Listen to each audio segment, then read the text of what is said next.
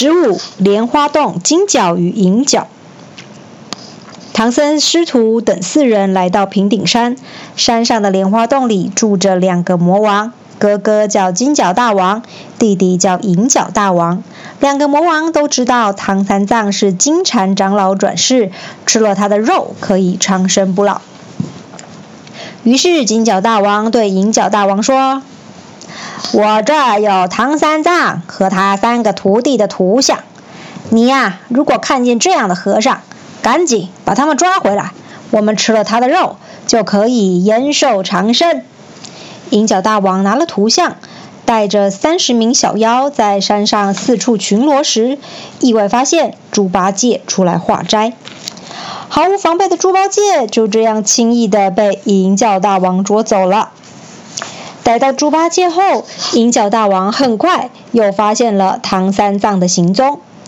这次，银角大王摇身一变，变成一个双脚受伤的老道士，向路过的唐僧师徒求救。他说。师傅，我刚刚被山上的老虎追赶，不小心跌断了腿，可不可以请您背我下山呢？生性慈悲的唐三藏便吩咐孙悟空背着老道士下山。孙悟空虽然知道老道士是妖怪所变，但还是不动声色地将他背在背上。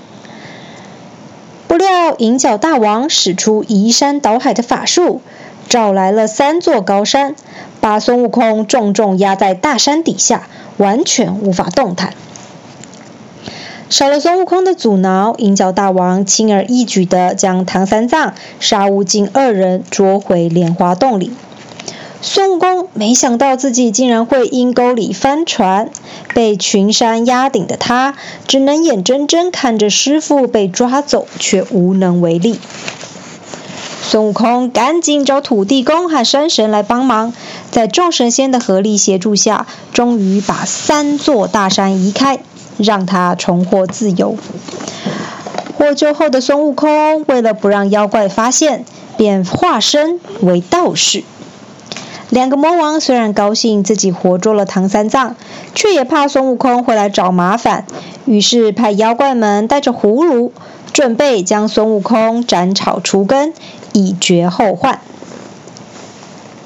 乔装成道士的孙悟空在前往莲花洞的途中，正巧遇到金角大王派来的妖怪们。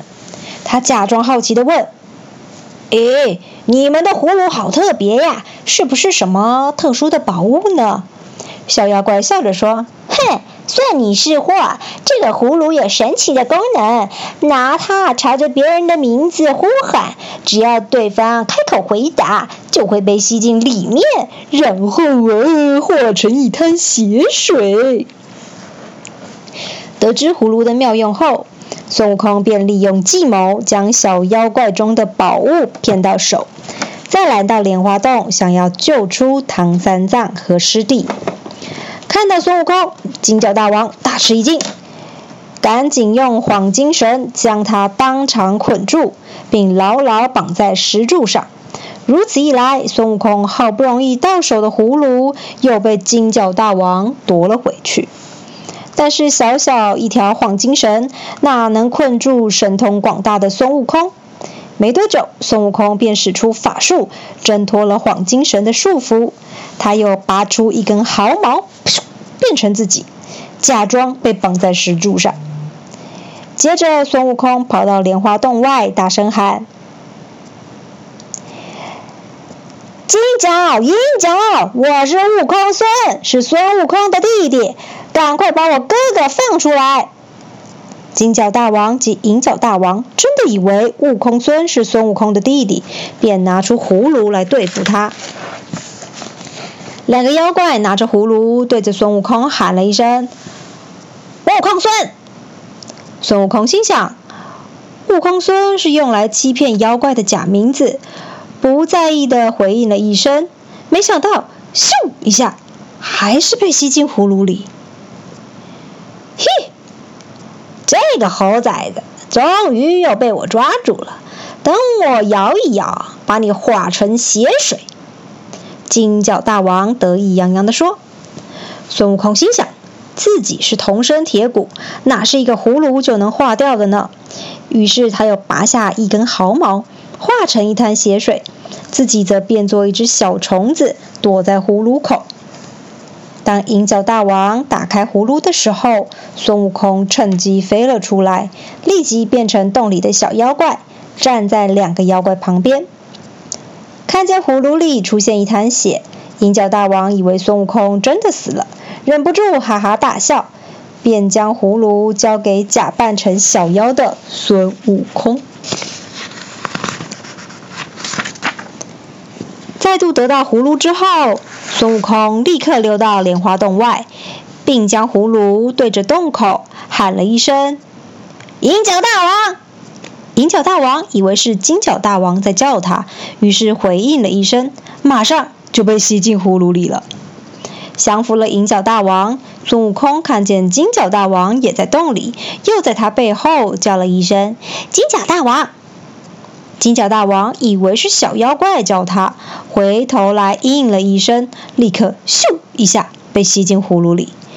眼看大功告成，孙悟空赶紧封住瓶口，借助葫芦的妙用，孙悟空降服了金角大王与银角大王，顺利救出师傅和师弟，师徒四人就往西天赶路。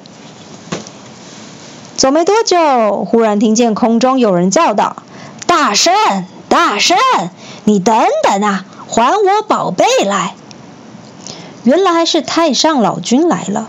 他说：“葫芦是我用来装仙丹的，黄金绳是我衣服上的带子，金角银角则是看管火炉的仙童。哎呦，他们偷了我的宝贝，私自下凡，幸亏有你帮我收服他们。”孙悟空生气地说。您真是一个糊涂的神仙，放任童子到凡间为非作歹，害得我们无故遭到磨难。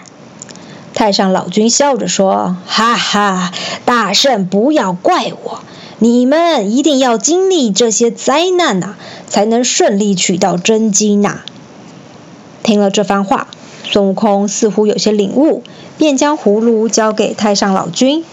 老君立刻揭开葫芦，只见里面冒出两股青烟，瞬间化成金银二位仙童。